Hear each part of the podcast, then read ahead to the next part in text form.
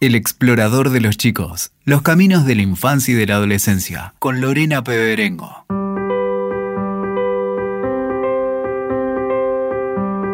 Hoy los invitamos a explorar el episodio 46.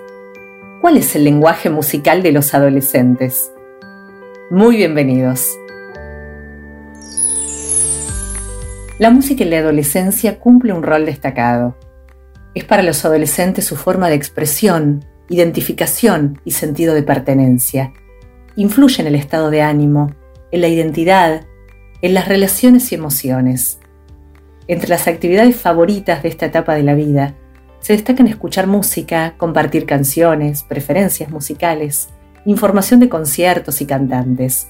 La música urbana, hip hop, rap, reggaetón y trap, se destaca en Argentina, en radios y fiestas, también en otros países, y es la que registra el mayor número de reproducciones en las plataformas y la más consumida por las generaciones más jóvenes. ¿Qué tan distinta es la música que escuchan los adolescentes de hoy a la que escuchaban en los 70, 80 y 90? ¿Cómo se explica que el trap haya crecido tanto como género musical y por qué se transformó en la preocupación de muchos padres? ¿Cómo invitar a los adolescentes a escuchar todo tipo de música más allá de las tendencias que los atraviesan? ¿Qué descubren los adolescentes gracias a la música? Los invitamos a navegar en un mar de interrogantes, en busca de respuestas. Salvador Oriola Requena es el invitado de este episodio.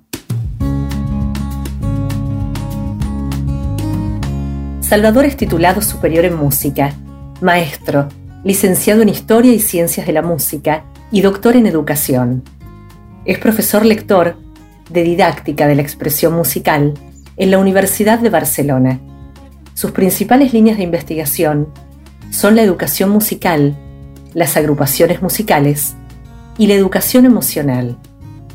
Es autor, junto a Sandra Soler Campo, del artículo Música, Identidad de Género y Adolescencia, Orientaciones Didácticas para trabajar la coeducación.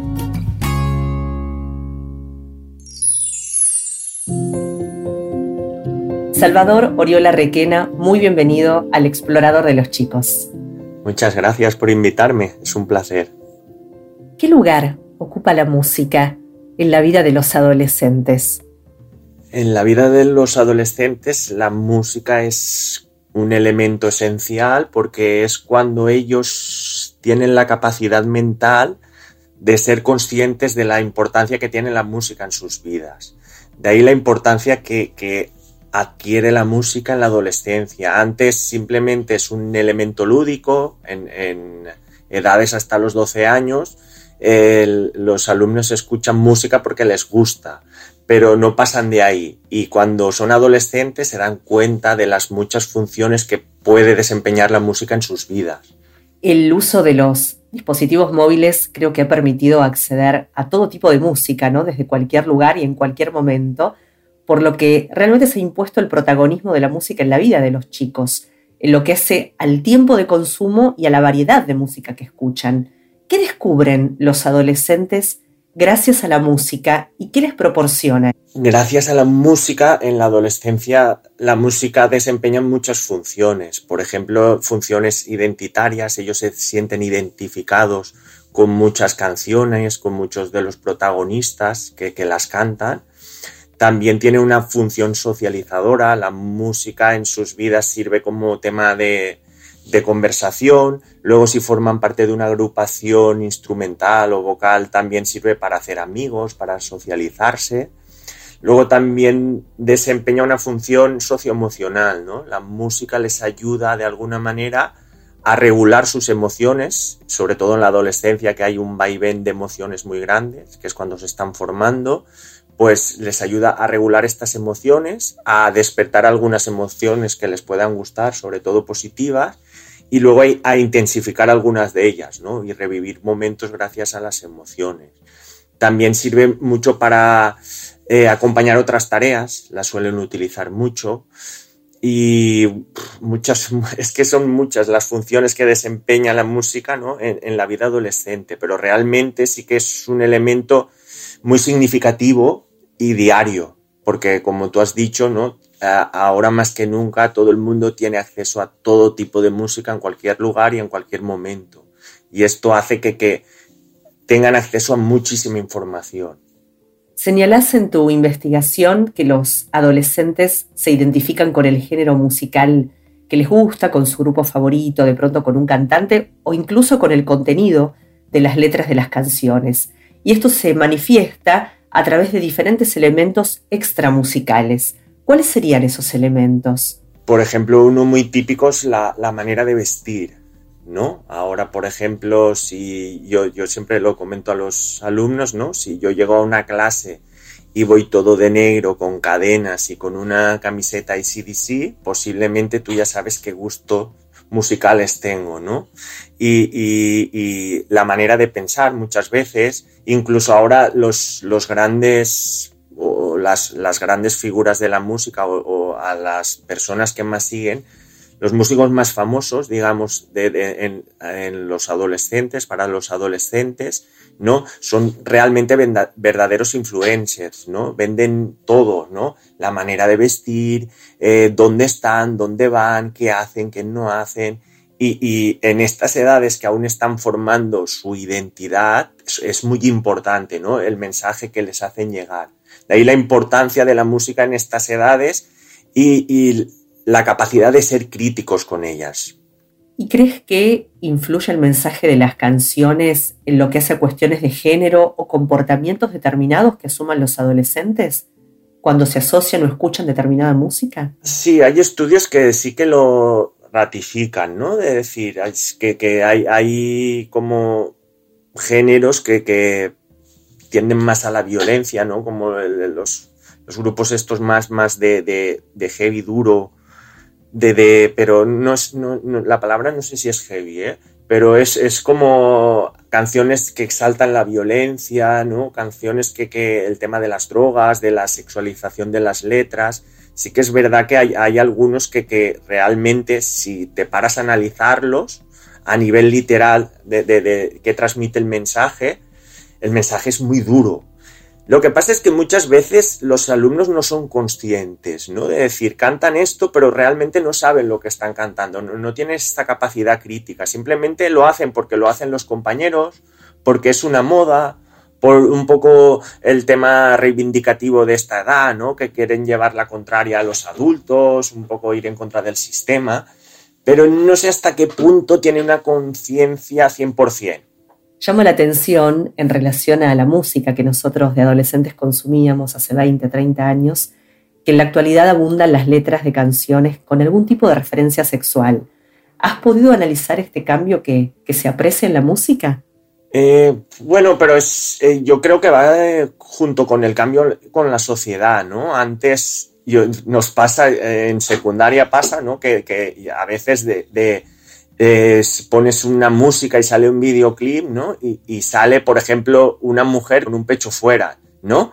Y, hace 20 años eso era un escándalo y hoy realmente es muy natural, ¿no? Como la sociedad ha ido evolucionando y, y aspectos que a lo mejor nosotros como adultos nos puedes llamar mucho la atención, a ellos realmente no les llama tanto la atención, ¿no? Yo tengo una anécdota, por ejemplo, que en una de las clases en secundaria pusimos un videoclip, ¿no? Y hablábamos de la sexualización, ¿no? del tema de la sexualización, de la cosificación de la mujer en los videoclips y estas cosas, ¿no?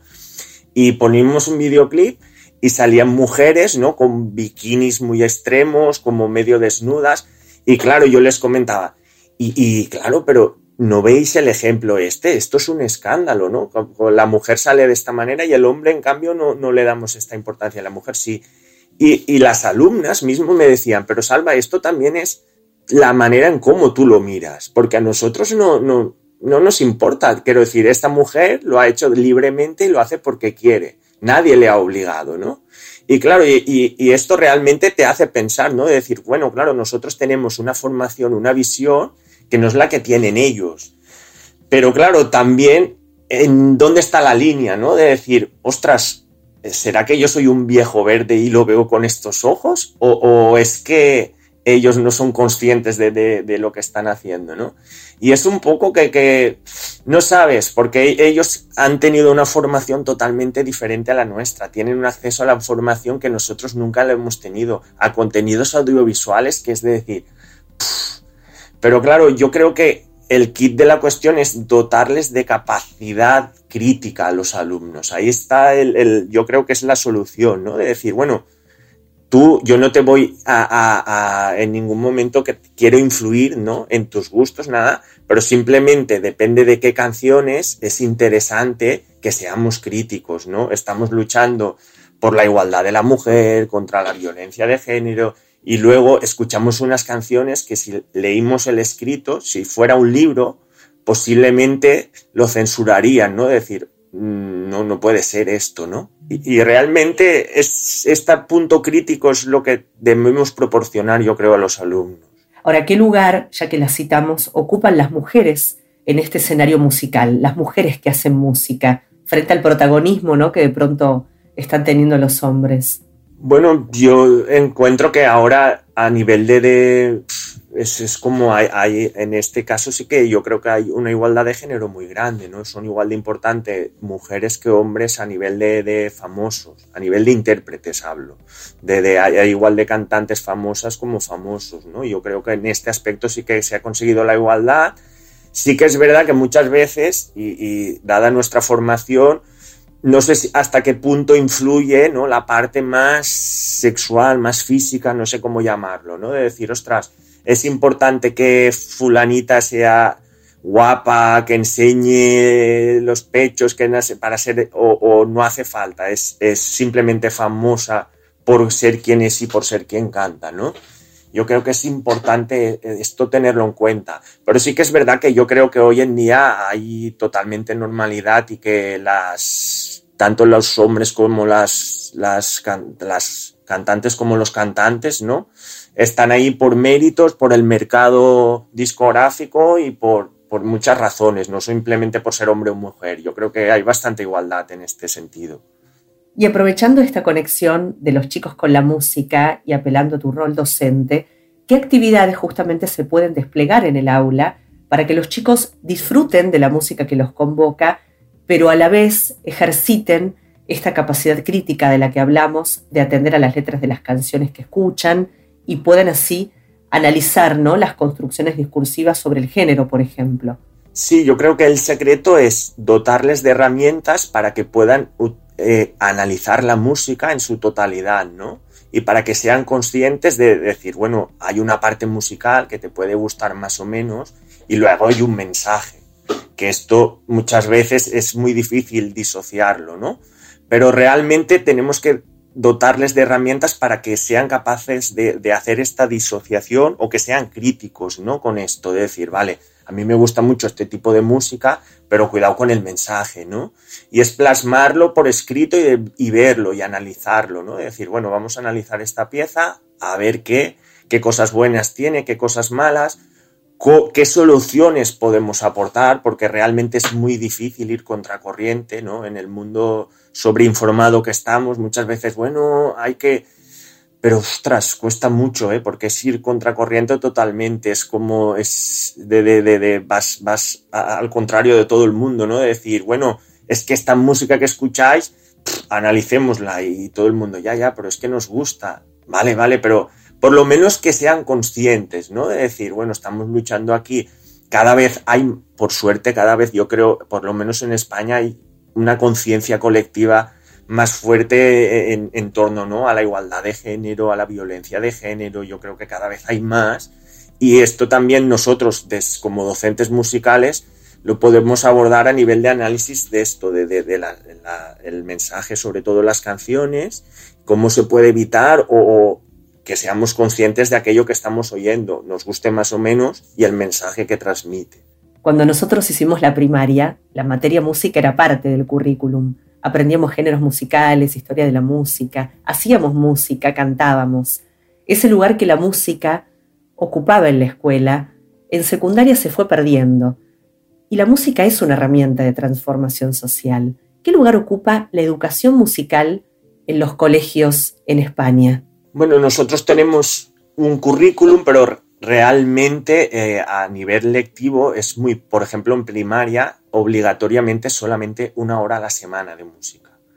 Y en secundaria, que es a partir de los 12 años, en primero de secundaria, de la ESO, de educación secundaria obligatoria, son dos horas y en tercero son dos horas más, son cuatro horas en total, ¿no?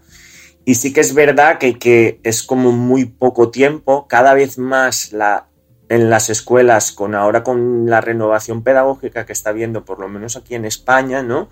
Se intenta dar como mayor peso dentro de los proyectos de los centros a, el arte, pero realmente está costando muchísimo. Es como el arte siempre es como la María, aquí llamamos la María, ¿no? De decir, lo importante son las matemáticas y las lenguas y lo otro es como acompañante, ¿no?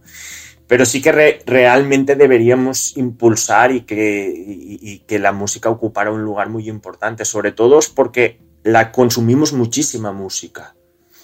Y, debería ocupar un, papel muy importante de decir, bueno, vale, pero lo que comentábamos a ver, vamos a analizar qué dice la música, vamos a dotarles de, herramientas para que disfruten más de ella, para que tengan una capacidad crítica, para que se tengan como personalidad, porque al final es como todo el mundo escucha el mismo tipo de música, ¿no? Es decir, estamos perdiendo un poco la identidad de, de, cada región, la identidad de, al final todo el mundo escuchamos lo mismo, ¿no? Y es como, bueno, ojo, vamos a dotar o vamos a intentar ¿no? inculcar la importancia que tiene la, música de cada región, por ejemplo, nuestra música, la música popular. Es muy importante que no perdamos nuestras raíces, ¿no?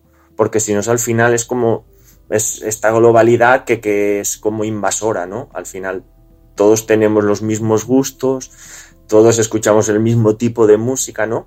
Y un poco la educación debería ser esto, ¿no? Dotar a los alumnos de herramientas y competencias para aprovechar al máximo la música y el arte en general, ¿no? Para hacer personas como más sensibles.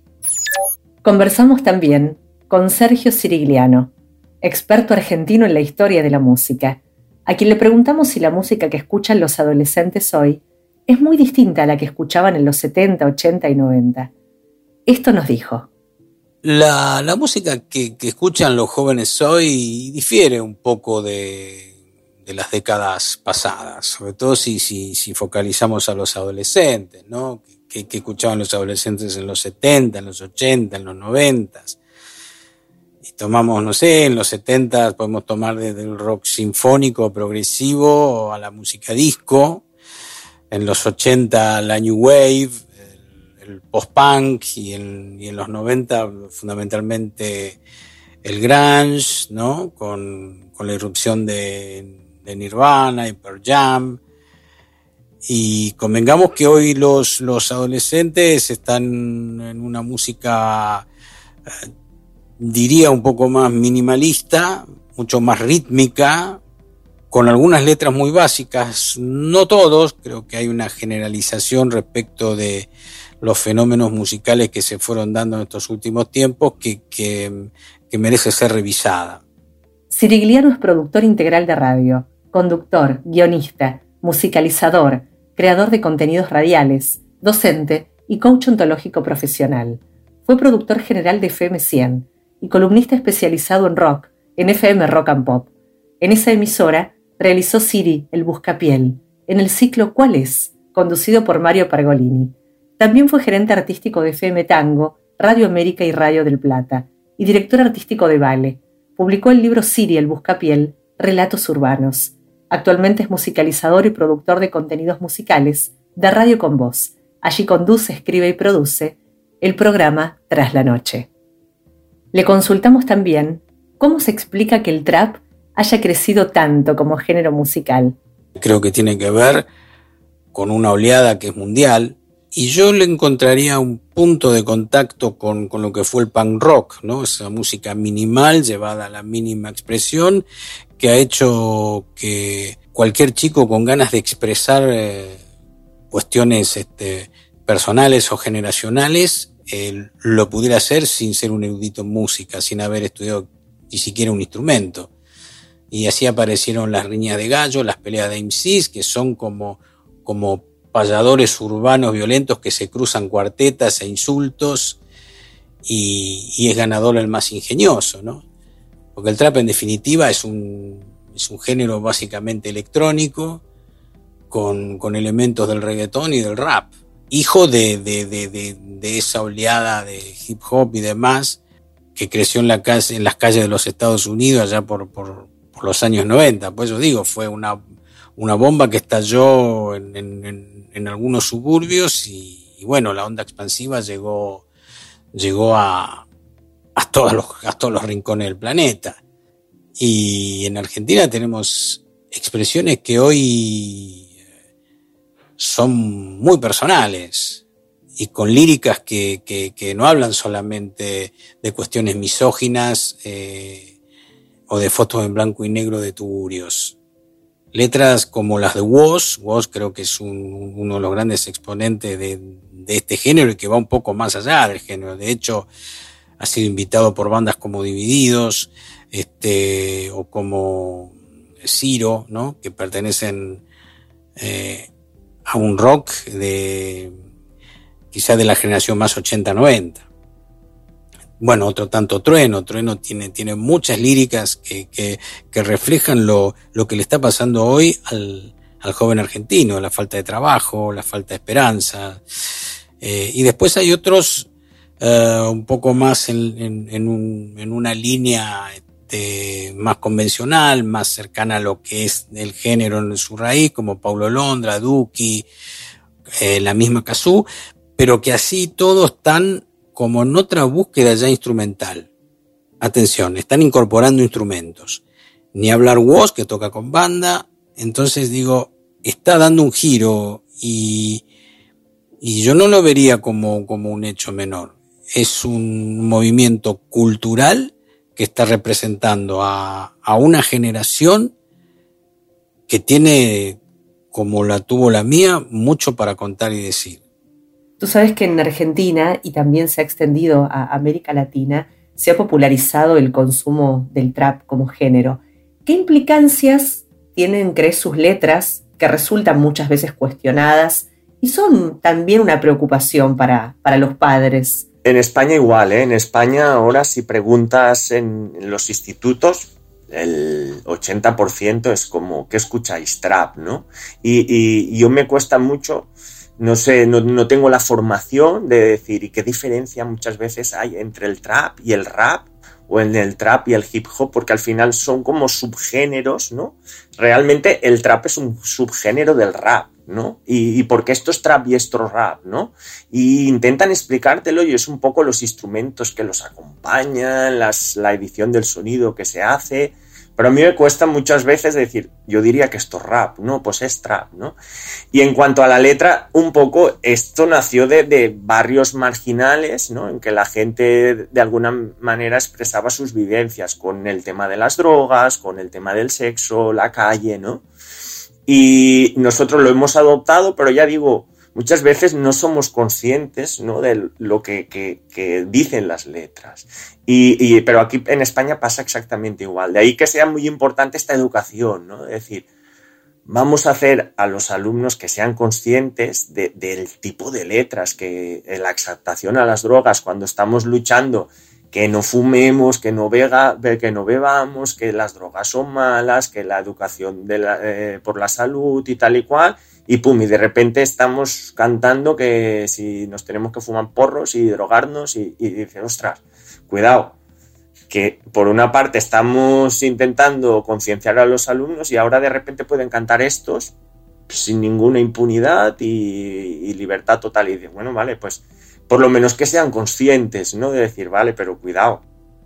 Eh, cuando me dicen que el trap se transformó en la preocupación de, de, de muchos padres, también digo, bueno, mi mi generación, mi viejo se preocupaba porque los Rolling Stones se drogaban o porque David Bowie tenía una presencia medio andrógina y a veces un tanto amanerada o afeminada y digo, siempre hay un, hay un código que se cruza con entre los chicos y los padres. Eh, en el caso del trap quizá hay asidero en esto de letras uh, cargadas de misoginia, a veces de violencia, pero bueno, también en el reggaetón pasaba lo mismo y de repente surgió Tito el Bambino, que era un reggaetonero cristiano y el gobierno de Puerto Rico lo, utilizó su figura y sus canciones eh, para, para combatir la droga, o sea, creo que siempre hay una acción y reacción y un yin y un yang. Entiendo la preocupación, pero tiene más que ver con con cuestiones, me parece a mí, generacionales y a veces de, control, que no está mal, yo, no lo estoy juzgando, pero no sé si es el trap en sí, no sé si es el género en sí. Respecto del lenguaje de algunas canciones, de esa mixtura de, de Spanglish con algún con slang más eh, términos por ahí no tan propios de, de este lado del continente, eh, creo que tiene que ver con cierta universalización latina, por llamarla así. Una cuestión, me parece, para algunos de mercado. Creo que incluso nuestro decir cotidiano empieza a aparecer, ¿no? Muchos chicos hablan de bro. ¿Qué tal, bro? ¿Cómo andaba, bro? No el bro como el diminutivo de brother. Pero también eh, guacho es una palabra que usan mucho y es, es muy de acá. Creo que para resumir, es eso, es, hay cierta universalidad latina en el, en el lenguaje y en las líricas de estos nuevos exponentes del, del sonido, del llamado sonido urbano. ¿Qué poder de, de, influencia crees que tienen los líderes musicales sobre los adolescentes en cuanto a mostrar ¿no? un sistema de creencias, valores y estilo de vida que los chicos podrían tomar como referencia, como ejemplo? Es, son, bueno, es como cualquier personaje público, ¿no? Es como los futbolistas, son, son realmente modelos a seguir para los adolescentes. Ellos son espejos de muchos de ellos, ¿no? Les gustaría llegar a ser como ellos. De ahí la son, son los influencers más grandes, aunque no se llamen así, pero es, todo el mundo tienen millones de seguidores. Y de ahí que los mensajes, las fotos que sube, todo ello tiene una repercusión grandísima, sobre todo en la adolescencia, ¿no? Que aún están formándose esta identidad y todos estos mensajes calan muy fuerte en estas edades, ¿no? Porque muchas veces aún no son suficientemente maduros para poder analizarlo o tener un filtro de decir, bueno, esta persona hace esto, como esto, lleva este tipo de ropa, de acuerdo al sueldo que ganan, ¿no? Y tú quieres tener lo que ellos tienen, pero tú no vas a poder nunca llegar ni a la mitad de la mitad de lo que tienen ellos, ¿no? De ahí la importancia, ¿no? Que tenga esta capacidad crítica, ¿no? De decir, bueno, sí, está muy bien el mensaje que transmite, pero cuidado, porque, bueno, es igual como un poco está pasando con el fenómeno Instagram, ¿no? Que todos de color de rosa, todo el mundo cuelga lo mejor de su vida, ¿no? Y no hay penas, ¿no? Y todo el mundo es como hace siempre una cara buena, no, nadie tiene, ¿no? Todos comen súper saludable y es, increíble, ¿no? Esta propaganda que se hace, de ahí la importancia del mensaje que, les llega y que ellos deberían ser conscientes ¿no? de la importancia que tienen tanto sus fotos como sus palabras. ¿Cómo invitar a un adolescente a escuchar todo tipo de música, más allá de las tendencias que lo atraviesan? Inspirándolo, pero dejándolo ser también, ¿no? Esa frase creo que está en el libro Siddhartha cuando el personaje dice que el río sabe. el río sabe, porque en el río todo fluye. Y bueno, dejemos fluir también, ¿no? Dejémoslo elegir. Yo, este, me pasó con, yo tengo un hijo de 35 y otro de 16. Con el de 35, en un momento íbamos a ver juntos a La Renga, una banda de rock, e intercambiábamos opiniones respecto de la música de los redondos y después él em, empezó a escuchar también música electrónica y, y yo ahí no ingresaba tanto, pero digamos, y con el más chico me pasa algo similar. Él escucha desde trap, reggaetón, hasta música latina de los 70, 80, pasando por Michael Jackson o Madonna. Ninguna de estas, este, de estos artistas, yo le, mejor dicho, nunca le abrí esa puerta, la puerta de Madonna o de Michael Jackson, que son los 80 o de canciones como Muchachos con papel de Spinetta, eh, las descubrió él está bien, en mi casa hay mucha música, pero digo, este, jamás le dije, esta es la verdad. es por acá. Me parece que el camino lo van a ir encontrando ellos. Las modas, como dice cierto lugar común, son pasajeras y determinadas músicas no vienen para quedarse, vienen para, para pasar el rato. Y yo creo que la inteligencia emocional de los adolescentes lo saben. Y bueno, ahora pasan el rato con esto y mañana pasarán con otro y un día encontrarán los clásicos de siempre o los clásicos de sus tiempos, que pueden ser estos. No lo sabemos. ¿Qué aprendes de los chicos en tu trabajo en el aula con ellos, haciendo música? Uy, yo, yo aprendo muchísimas cosas. Por ejemplo, estoy al día de la música, ¿no? De decir, yo hace unos años, yo, yo, yo mi formación es clásica, ¿no? Yo toco, yo toco en una banda de música, en, en orquestas, y, y, claro, mi formación es esta. Y, y el hecho de estar en contacto con ellos, me aporta todo esto, ¿no? De estar al día, qué pasa, qué, intereses tienen, ¿no? Cómo, cómo, han ido evolucionando, lo que comentábamos antes, ¿no? Que eh, veíamos un pecho en un vídeo y nos escandalizábamos. Hoy un pecho es lo más natural del mundo, ¿no?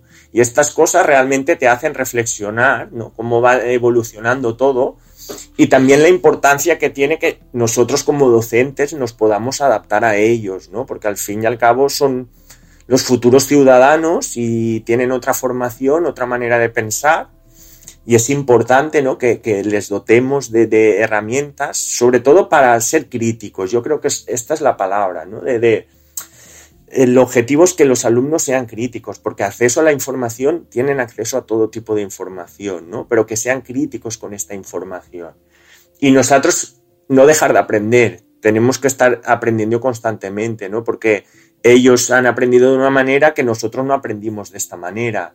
Ellos tienen unos, unos, intereses que nosotros no teníamos. Y de ahí la importancia que llegamos como a este equilibrio, ¿no? De poder partir de sus intereses para al final tú llevarlos a los tuyos, ¿no? Esto es yo lo que intento hacer en mis clases, ¿no? De decir, bueno, ¿qué os gusta, ¿no? Y a partir de ahí elementos comunes con aquello que yo creo que, que, no se pueden perder. Por ejemplo, muchas veces ocurre que alumnos de no, no, nunca han escuchado nada de música clásica y, di, dices, yo no digo que sea ni mejor ni peor, simplemente que está ahí y es importante que la descubran.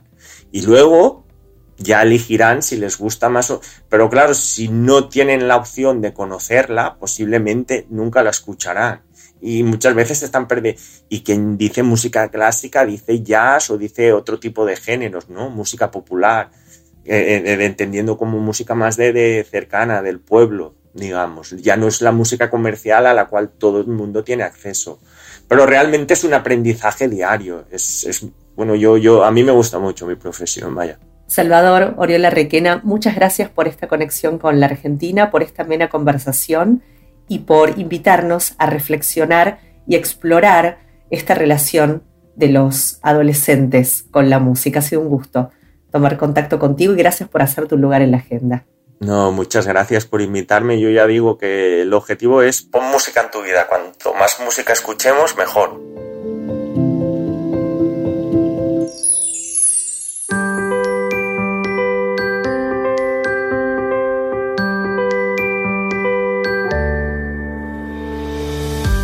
Están invitados a sugerirnos temas que les interese que exploremos en próximos episodios pueden escribirnos a el explorador de los chicos gmail.com. También pueden conectarse a través de Instagram. Allí nos encuentran como el explorador de los chicos. Nos reencontramos muy pronto. Hasta entonces. Escuchaste El explorador de los chicos. WeToker. Sumamos las partes.